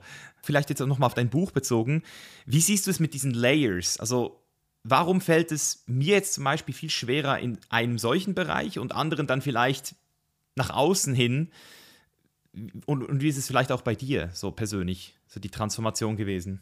Braucht es vielleicht auch einen spezifischen Partner? Also ist es vielleicht auch nicht nur deine Arbeit, weil du hast ja auch am Anfang gesagt, dass dazu erstmal eine Person kommen muss, die dich halten, wo du das Gefühl hast, hey, kann die mich halten so? Ja, du, also du, du, du, hast eigentlich alles gesagt. Das ist also ich, ich sehe das exakt genauso wie du. Liebe ist Risiko. Punkt. Weil weißt du, dein Thema ist ja auch Machtlosigkeit, oder? Machtlosigkeit willst du nicht fühlen. Da, da bist du auch nicht alleine damit. Aber ähm, wenn du liebst und wenn du dich lieben lässt, das ist ganz, ganz wichtig, wenn du dich lieben lässt, heißt es, dass du dich nimmst als ganzheitliches Wesen und in die Hände von jemand anderem legst und sagst, so, da hast du mich jetzt und du kannst mich zerstören. Und ich weiß das. Also diese tiefe Einsicht, und das ist Verwundbarkeit, dass du von diesem Menschen zutiefst verletzt werden könntest. Nicht musst, aber du wirst von ihr verletzt werden können. Sie wird dich zerfetzen können. Sie wird dein Herz auseinanderreißen können. Das zu wissen und es dennoch zu tun, sich zu öffnen. Das ist Liebe. Und Liebe ist vom Aussterben bedroht auf unserer Erde, weil niemand die Kontrolle abgeben möchte. Niemand will, dass diese Gefahr und dieses Risiko eingehen, jemand anderem zu vertrauen, weil uns diese, die, die Gesellschaft, die Welt draußen eine Lüge auftischt, dass man Menschen nicht vertrauen kann. Und das will ich nicht mehr glauben. Das ist so nicht wahr. Wenn du jemanden dein Herz ausschüttest, er kann dein Herz zerfetzen, aber er muss es nicht tun. Und ich glaube, dass immer mehr und mehr dieser Teil in uns dominiert, der daran glauben möchte, dass Menschen schlecht sind und sich nicht verändern können. Daran möchte ich nicht glauben. Und ich glaube, deine Arbeit zieht darauf ab, meine auch, dass wir wieder echtes Vertrauen ins Leben und in andere entwickeln. Das ist mal so das eine. Das andere ist, weißt du, es ist, du musst dir die Frage stellen, wie du das reframest in deinem, äh, in, in deinem Leben. Also wenn du dich jetzt auf Social Media nach außen hin so real und so roh zeigst, aus welcher Intention heraus du das machst und wie du das für dich dann interpretierst, warum du es machst. Ich verstehe das schon. Ich mache es ja genauso. Ich, ich möchte, dass, dass die Menschen mich auf Social Media ungefiltert erleben und nicht nur meine schönen Seiten erleben. So, und ich mache das, um die Menschen dazu zu ermutigen, das Gleiche zu tun, dass sie immer mehr und mehr mit all ihren Teilen nach außen gehen. So, und das ist ein ganz, ganz anderer Kontext wie dein Privatleben diese Bereiche, die müssen sich überhaupt nicht tangieren. Das kann komplett unterschiedlich laufen. Du reframest es im Business-Kontext ganz anders. Das ist ein ganz anderes Gefäß. Dann äh, gibt es das Gefäß zum Beispiel Gesundheit, ähm, Fitness. Das muss überhaupt nichts mit dem anderen Gefäß zu tun haben. Und dann eben Liebe und Beziehungen. Und diese Lebensbereiche, ich nenne sie auch gerne Lebenszonen, die laufen parallel und müssen sich gegenseitig nicht beeinflussen. So, und ich glaube, je nachdem, in welcher Lebensphase man steckt, hat man auf der einen Lebenszone mehr Baustellen wie auf der anderen. Ich glaube, business-wise bist du, ich will jetzt hier dich nicht coachen oder ein Reading machen, aber business-wise bist du, du bist gut aufgestellt. Du hast da dein Fundament. Auf dem äh, Bereich Gesundheit, Familie, Vitalität und so weiter bist du auch auf deinem Weg. Aber der einzige Punkt, wo du jetzt vom Leben herausgefordert wirst, ist das Thema Verwundbarkeit, Liebe, Partnerschaft. Und das Thema Intimität ist ja auch so ein spannendes Thema. Ganz häufig wollen wir nicht intim werden, weil wir wissen, dass wir auch mit uns selbst noch nicht intim genug sind. Heißt, wir sind selbst noch gar nicht so ehrlich genug zu uns selbst. Wir sind immer noch dabei, gewisse Dinge ähm, umzuformulieren, aber nicht die rohe Wahrheit uns anzuschauen über uns selbst. Und ich glaube, das geht dann ähm, Hand in Hand mit dem Thema Intimität, die wir dann auch zulassen in Beziehungen. Ja, das, das folgt jetzt gerade so ein bisschen auf die zweite Frage, die ich habe zu diesem Thema. Also es ist ein sehr schöner Übergang, den du hier schon intuitiv gelegt hast. Nämlich, wir haben jetzt wieder dieses Statement, hey, das Risiko, du selbst zu sein. Ich bin mich selbst, so bin ich. Aber irgendwo habe ich in mir persönlich jetzt auch noch so eine, auch wieder zum Teil moralische, aber natürlich auch eine, eine Kontemplation über mich selbst, oder anders ausgedrückt, wir alle sind flawed, also wir alle haben unsere Flaws und gewisse können wir akzeptieren, aber an gewissen können wir ja auch arbeiten, weil wir das Gefühl haben, wir haben ja auch einen Anspruch an uns selbst. Und das ist dort, wo ich jetzt gerade bin, dass ich sagen kann, ich, ich weiß genau, wie, also ich bin intim mit mir, aber es gibt so gewisse Sachen, wo ich halt noch nicht für mich herausgefunden habe, hey, was sind eigentlich meine eigenen Grenzen? Bis wo möchte ich mich, also bis wo möchte ich selbst mir ähm, gewisse Sachen erlauben und was ist dann vielleicht wieder too much. Und die Emotion, die, mir, die ich jetzt gerade am, am, am Lernen bin und am Testen bin, ist, ist Schuld. Also wann ist Schuld in mir? Wann ist Schuld dieses Zeichen, dass ich gerade mit mir selbst nicht im Reinen bin? Und wann ist Schuld aber vielleicht auch die Stimme der Gesellschaft, die mir reingepflanzt wurde? Und das finde ich persönlich, auch jetzt Statement an alle Zuhörer, die heftigste, schwerste, anspruchsvollste Frage überhaupt, weil wir uns ja fragen müssen, woher kommt Wahrheit? Woher kommt eigentlich der menschliche Konsens für Moral und Wahrheit? Und da bin ich gerade dran, das für mich herauszufinden, um dann eben auch in einer intimen Beziehung unapologetically me zu sein und sagen können, hey, schau mal, wenn es dir nicht passt, ist alles easy, aber ich bin mit mir im Reinen aber manchmal habe ich eben das Gefühl, hm, weißt du, ich meine? Also, da hast du jetzt mal einen Hämmer rausgelassen hier. das oh Gott, das ist eine Wucht an Thema. Kurze Unterbrechung in eigener Sache. Du hörst einen Podcast wie diesen, hast schon unzählige Bücher über Persönlichkeitsentwicklung gelesen, aber danach gehst du wieder in deinen normalen Alltag zurück, lebst in alten Verhaltensmustern und nichts verändert sich? Kommt dir das bekannt vor? Alleine durch Wissen geschieht keine Veränderung. Was es braucht, ist Unterstützung von Menschen, die bereits das Leben leben, von dem du aktuell noch träumst. Dafür haben wir das Chainless Mentoring ins Leben gerufen. Gemeinsam finden wir einen Weg, der es dir ermöglicht, deine innere Bestimmung zu finden, dein geiles Leben zu führen und endlich die Person zu sein, die du schon immer werden wolltest. Sichere dir jetzt über den Link oben in der Beschreibung oder auf chainlesslife.com/mentoring ein kostenloses Kennenlerngespräch. Wir freuen uns auf dich. Und weißt du, was so spannend ist? Ich habe erst wirklich, nicht mal vor 24 Stunden, habe ich mir genau über das Gedanken gemacht, ausgelöst durch verschiedene Sachen. Es ist so krass. Auch das Thema Schuld. Es ist, wenn ich sage, es gibt ein Risiko, du selbst zu sein. Und du musst beginnen, du selbst zu sein. Sage ich nicht, geh da raus und zeig der Welt, was für geiler Hengst du bist.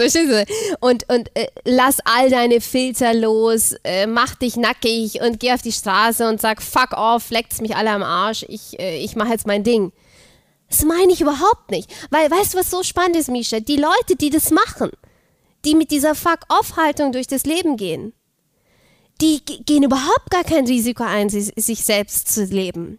Weil wenn sie das tun würden, hätten sie es gar nicht nötig, die Bestätigung von außen zu bekommen, was für ein geiler Fuck-off-Typ sie sind. Wenn jemand seine Freiheit wirklich lebt, muss der das nicht nach außen so raushängen lassen. Wenn jemand seine machtvolle Version lebt, dann muss der nicht nach außen gehen und seine Macht ausspielen. Das Machtvollste, was du tun kannst, ist deine Macht nicht zu nutzen, sondern nur dann, wenn sie wirklich not nötig ist. Und die Machtlosen, die gehen raus und äh, nutzen ihre Macht manipulativ über andere. Also, dass wir das mal hier ändern. Oder auch das Thema Freiheit. Wir haben unser Lifehouse Online Training. Da geht es unter anderem auch um Ernährung. Und wir geben ihnen halt den Menschen ein paar Ernährungsempfehlungen. Das sind Empfehlungen, sie müssen es nicht tun. Und dann kommt immer wieder, oh, dieses Ding um die Ecke und sagt, ich bin frei, ich esse das, was ich möchte.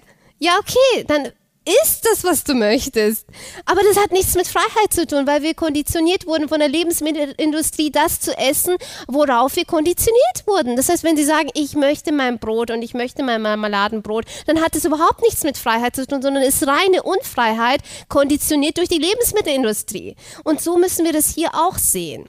Das heißt, ganz viele Dinge interpretieren wir als Freiheit, dabei ist es einfach nur äh, Unfreiheit, innere Unfreiheit. Eine Sucht. Genau. Also die Frage ist, inwieweit du gegenüber dir selbst frei genug bist in deinem Ausdruck. Wie gut kannst du mit dir selbst sitzen bei einer Tasse Tee und sagen, das bin alles ich und das ist okay. Das muss noch überhaupt niemanden betreffen. Das muss von außen überhaupt nicht sichtbar sein. Die Menschen, die wirklich bei sich angekommen sind, die haben es nicht nötig, nach außen zu gehen und sagen, hey, look at me. I'm so great.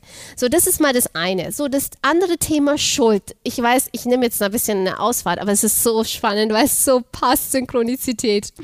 Jeffrey und ich, wir sitzen da ähm, in einem schönen Restaurant und vor uns der Strand und halt so ein Weg am Strand entlang ganz viele Leute. Ist mir ein bisschen zu viel. Einfach, weil ich, ich bin schon gerne unter Leuten, aber dann ist es irgendwann kippt's bei mir. Und dann gab es diese zwei Frauen. Die eine, war wirklich, also äh, gestylt von, von, von Füße bis Kopf, oder wie sagt man da? Und äh, sie haben halt da so ein kleines Fotoshooting gemacht, was ja vollkommen okay ist, kann ja jeder machen. Und ähm, diese Frau ist ungelogen. Also, weißt du, kannst du ein Foto machen. Machst halt in fünf Minuten ein Foto, ist nicht so schön, machst nächstes und dann gehst halt weiter. Ungelogen, diese Frau hat eine halbe Stunde lang, ist sie rauf und runter, weil das Foto anscheinend von ihrer Freundin immer noch nicht perfekt genug war. Und wir sitzen da wirklich, wir, wir waren ja nicht die Einzigen, die da sitzen. Und ich so zu Jeffrey, Jeffrey, ich schäme mich. Wow. Kennst du das Gefühl von Fremdschämen? Fremdscham, Aber ja, ja, diese krass. Frau, weißt du, wir waren ja nicht die einzigen Gäste, sie wurde die ganze Zeit beobachtet und es ging ihr am Arsch vorbei. Irgendwann habe ich zu Jeffrey gesagt, ich fühle mich irgendwie gerade ein bisschen belästigt. Ich will das jetzt nicht mehr sehen. Aber kannst ja nichts machen. Weißt du, die hatte diesen Filter komplett ausgeschaltet. Wie ein Autounfall. Es war so, und sie hat es nicht gespürt, die Blicke von uns. Und das ist nicht gut. Wusstest du, dass Schuldenergie, dass wir überhaupt uns schuldig fühlen können, ganz wichtig war im evolutionären Sinne? Das heißt, wenn du einen Fehler gemacht hattest innerhalb der Sippe, war es wichtig, dass du dir nicht denkst, fuck off, ich gehe jetzt weiter, könnt's alle verrecken, Nein, es war wichtig, dass du bleibst, dass du deiner Schuld bewusst bist und es wieder gut machst und die Sippe rettest. Also Schuldenergie ist nicht einfach nur falsch. Und diese Frau, sie, äh, klar hat sie uns nicht wehgetan, aber wenn sie ein bisschen weiter gedacht hätte, hallo, äh, kann es nicht sein, dass es irgendwann einfach nervig wird für die Leute, die ich da, äh, vor denen ich da die ganze Zeit auf und runter laufe? Und ich glaube, dass so weit dürfen wir es nicht kommen lassen, dass wir uns denken, nur weil ich nicht in der Lage bin, mich innerlich frei zu fühlen, muss ich, muss ich das jetzt so extrem nach außen exponieren und extrem mich darstellen, um die Bestätigung zu bekommen, wie toll ich bin. Also ich glaube, dass äh, diese Schuldenergie ist nicht einfach nur, nur schlecht. Nee, überhaupt nicht. Ich weiß nicht, habe ich deine Frage beantwortet? nee, du, du, gehst zu, ne, du, du, du definierst nochmal einen guten Punkt, nämlich wenn jemand stolz darüber ist, keine Schuld keine Reue, keine Gewissensbiss und keine Einsicht zu empfinden, dann ist er wahrscheinlich ein hochgradiger Psychopath. Das ist die Definition von Leuten, die das nicht spüren können. Also deswegen, es ist auf jeden Fall wichtig, weil es ja auch menschlich ist. Und da kommen wir zu dem großen Wort auch Empathie irgendwo, so im Sinne von, ich spüre auch einen Schmerz, wenn du einen Schmerz spürst. Und deswegen tue ich das nicht mehr, weil ich sonst mir selbst weh tue. Und wenn du das auch nicht hast, dann ist natürlich klar. Was ich aber eben spannend finde, ist Scham und Schuld, das nochmal auseinanderzuhalten, weil Scham ist in meinen Augen wieder sehr egozentrisch. Das ist wieder so dieses, ich schäme mich, das ist dieses Kindliche und ich erzähle mir jetzt wieder eine Geschichte und komme aber nicht in die Umsetzung. Also im Sinne von, ja, also Scham ist so wie eine One-Way-Street, eine Einbahnstraße. Aber Schuld ist eben so, ich habe das Gefühl, dass ich es auch anders machen könnte. So. Es, ist, es, es hätte auch anders laufen können. Und, und deswegen ist es bei mir eben auch so, dass ich jetzt gerade am Rausfinden bin oder immer mehr merke, dass die Schuld, die ich früher immer gedacht habe, dass ich beschuldigt werde, ich eigentlich selbst war, weil meistens kommt ja die Schuld zuerst in dir selbst hoch. Das heißt, manchmal projizieren wir die Schuld auf die Gesellschaft, unsere Kollegen oder unsere Freundin und merken aber, dass wir gerade selbst gegen unsere eigene Essenz handeln. Und, und aber das ihr herauszufinden, Bahar, das ist für mich jedenfalls so ein Prozess, der für mich fast schon so wie eine Art Bringschuld ist, um dann wieder in eine Beziehung zu kommen. Weil wenn du das über dich selbst noch gar nicht weißt, dann bist du ja eigentlich, eigentlich auch nicht beziehungsfähig, weil du dann der anderen Person unfreiwilligen Schaden zufügen kannst. Sehr geil. Also das, was du sagst, das nenne ich gerne in unserer Arbeit oder nennen wir gerne in unserer Arbeit das Risiko des Beschuldigen zu verlieren. Also diese Beschuldigungsschlaufen zu verlieren. Da ist ein großes Risiko dahinter weil Beschuldigungen sind immer auch eine Komfortzone. Das ist Anti-Wachstumszone. Wenn wir das Beschuldigen nicht verlieren wollen, dann entwickeln wir uns nicht weiter. ist so wichtig. Ganz, ganz wichtiger Punkt. Ja, schön, schön mit jemandem darüber zu sprechen, der es versteht und der es spiegelt und, und, und äh, mitgeht und, und erweitert. Deswegen äh, hat sich jetzt schon, hat sich jetzt schon gelohnt. Krasses Gespräch. Ähm, um es mal ein bisschen so abzurunden mit noch so ein paar Fragen. Eine Frage, die stelle ich in der Regel immer allen Gästen und warne sie, dass es eine sehr anspruchsvolle Frage ist. Aber bei dir, du hast die Frage irgendwo mindestens schon zweimal mindestens beantwortet, indirekt. Aber ich, ich frage es jetzt trotzdem nochmal. Und zwar, mit welcher dir persönlich ganz wichtigen Wahrheit stimmen dir nur die wenigsten Menschen zu? Soll ich das jetzt wirklich sagen? Das habe ich bis heute nur Jeffrey gesagt. Es gibt nur das Ego. Hm. Soll ich es noch ein bisschen ausführen, ja, was ich sehr damit gerne, meine? Sehr gerne, sehr gerne, sehr gerne. Ich glaube, ich weiß, worauf du hinaus willst, aber. weißt du, es ist so, mh, mm, Frage ist nicht, was diese Wahrheit ist für mich, sondern warum ich sie mir manchmal sage oder warum ich sie manchmal auch in Coaching-Gesprächen so ausspreche. Weil, weißt du, ganz häufig verzetteln wir uns im spirituellen Sinne Spirit, Seele, all das ist nicht greifbar für unseren Kopf. Und sperren dann immer wieder halt das Ego aus. Aber wenn wir sagen, es gibt nur das Ego, dann gibt es nur das Ego, woran wir direkt arbeiten können. Und das ist auch so. Es ist auch so. Also das, wo wir das Gefühl haben, das kann ich kontrollieren, das kann ich steuern, das kann ich sehen, das kann ich fühlen, das kann ich beschreiben. Aber es ist, es ist so, weißt du, es gibt nur das Ego. Und ganz viele Dinge machen wir, um uns von dieser Wahrheit abzulenken. Und dämonisieren dann das Ego und dadurch werden die ganzen Sachen nur noch viel, viel schlimmer. Sehr geiler Punkt. Ähm, kann ich bestätigen, weil ich ja, also ich habe ich hab mehrere Ego-Tod- Erfahrungen gehabt durch psychedelische ähm, Grenzerfahrungen, also sehr hoch dosiert, zum Teil auch sehr starke Substanzen, wo ich für kurze Zeit eine Ich-Auflösung erfahren habe und nicht mehr ich war. Aber das Interessante ist ja, du kommst wieder zurück, das Ego baut sich wieder auf und Raum und Zeit wird wieder hergestellt und nächsten Tag geht dein Leben weiter. Egal wie viel du journalst, egal wie viele krasse Erkenntnisse du hattest, Non-Dualität, Unendlichkeit, hey, jeden Tag jede Stunde, jede Minute. It's your life. Du kannst dem Ego nicht entkommen, deswegen ich fühle dich. Fühle dich voll. Absolut richtig. Am nächsten Tag musst du immer noch auf die Toilette gehen und du musst immer noch deine Wäsche machen. ja, es ist so. Bahar, wenn du äh, noch einen Wunsch frei hättest, also wenn du einen einzigen Wunsch frei hättest, was würdest du dir wünschen? ich glaube, ich hätte gerne ein paar weitere Versionen von Bahar, die parallel mit mir laufen. Also es ist schon so, ich habe ich hab ganz, ganz viel Feuer in mir. Und manchmal steigt mir dieses Feuer in den Kopf und ich werde, also Ungeduld ist mein Kryptonit. Ungeduldig, das ist ganz, ganz schlimm. Ich habe die ganze Zeit das Gefühl, aber schon seitdem ich denken kann, dass man mich hier auf eine Mission geschickt hat und meine Zeit läuft weg. Und ich muss mich beeilen. Ich muss jetzt mach jetzt mal Vordermann. Und weißt, ich, so dieses, das, ich bin schon oft auch abgehetzt in meinem Alltag und, und äh, ich versuche halt so viel wie möglich durch den Tag zu bringen. Und dann würde ich mir wünschen, da gäbe es noch, weißt du, und ich bin wirklich nicht so gut darin, outzusourcen und äh, Dinge abzugeben. Ich bin einfach nicht gut darin. Oder auch wenn ganz oft so diese Sätze in meinem Kopf, ja, wenn du, wenn du möchtest, dass was gescheit gemacht wird, dann musst du es selber machen. Also ich, ah, ich mag mich für diesen Satz auch nicht. Aber manchmal denke ich mir, ja, wenn es dann jetzt noch eine zweite Baha gäbe, die da oben noch das macht, dann eine dritte, die da und so, wäre eigentlich gar nicht so schlecht.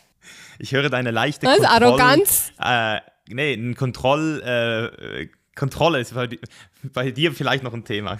so von außen. Nein, ich bin, ich bin ein totaler Kontrollfreak. Nein, total. Weißt du, ich wollte jetzt ganz bewusst diese Antwort geben, weil vielleicht denkt man sich, ja, die Baha ist spiritueller Coach und so, vielleicht ist ihr Wunsch, dass, keine Ahnung, dass Frieden auf der Erde. Ich wollte jetzt ganz bewusst eine Antwort geben, also die wirklich äh, egoistischer kann, glaube ich, eine Antwort gar nicht sein. Also, also meine Antwort wäre aktuell, äh, dass es keine Mücken mehr auf diesem Planeten gibt. So, das wäre meine persönliche so, Scheiße. Auch geil, bin ich auch sofort mit dabei. Ach, so gut. Ja, hey, wir sind, wir sind schon fast eineinhalb Stunden in. Ähm, wir könnten wahrscheinlich noch ewig weitermachen, aber ich äh, ehre und schätze deine Zeit natürlich auch. Deswegen vielleicht noch so abschließend.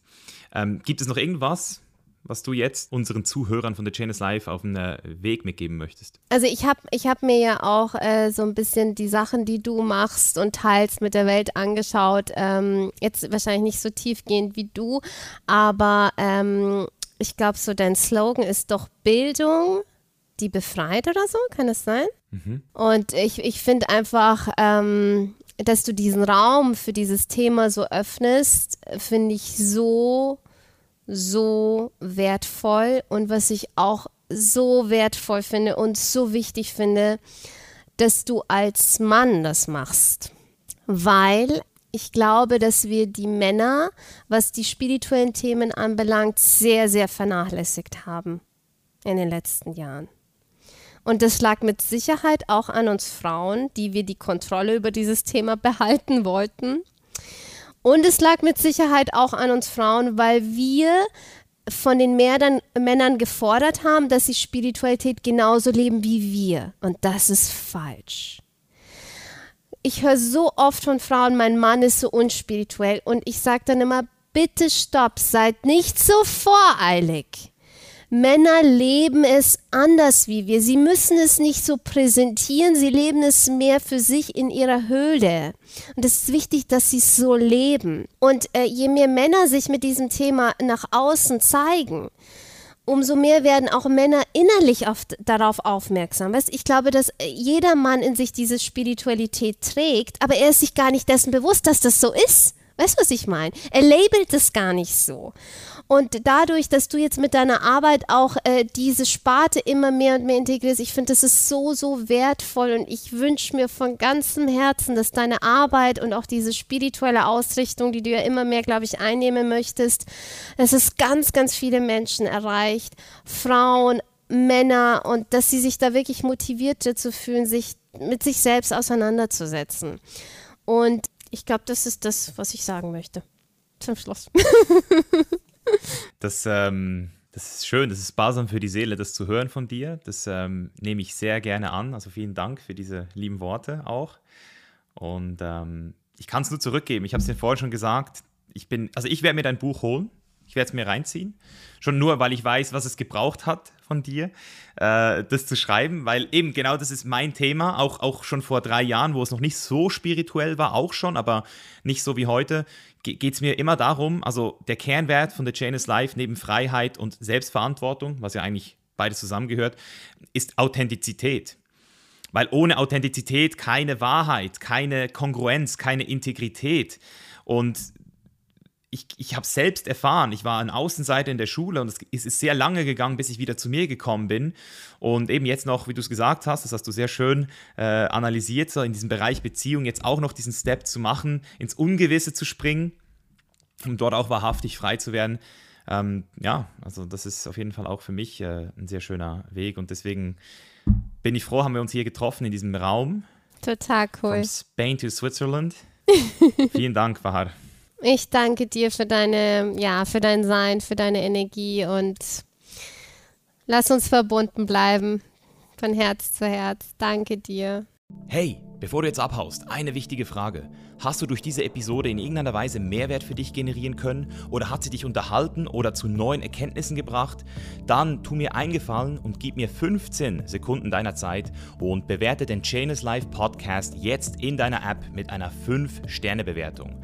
Ob das Apple Podcast, Spotify oder eine andere App ist, spielt keine Rolle, aber dein Support zählt, denn Support ist kein Mord. Ich bedanke mich jetzt für jeden, der sich diese 10 bis 15 Sekunden genommen hat und wenn du mehr über unseren heutigen Gast, über mich oder The Chain is Life erfahren möchtest, dann check auch unbedingt die Links in den Show Notes ab. Dort findest du nämlich unter anderem auch einen Link zu unserem neuen Freiheitstest, in dem du innerhalb von sieben Minuten herausfinden kannst, wie frei du wirklich bist. Besten Dank und wir hören uns nächste Woche wieder. Dein Mischa. Peace out.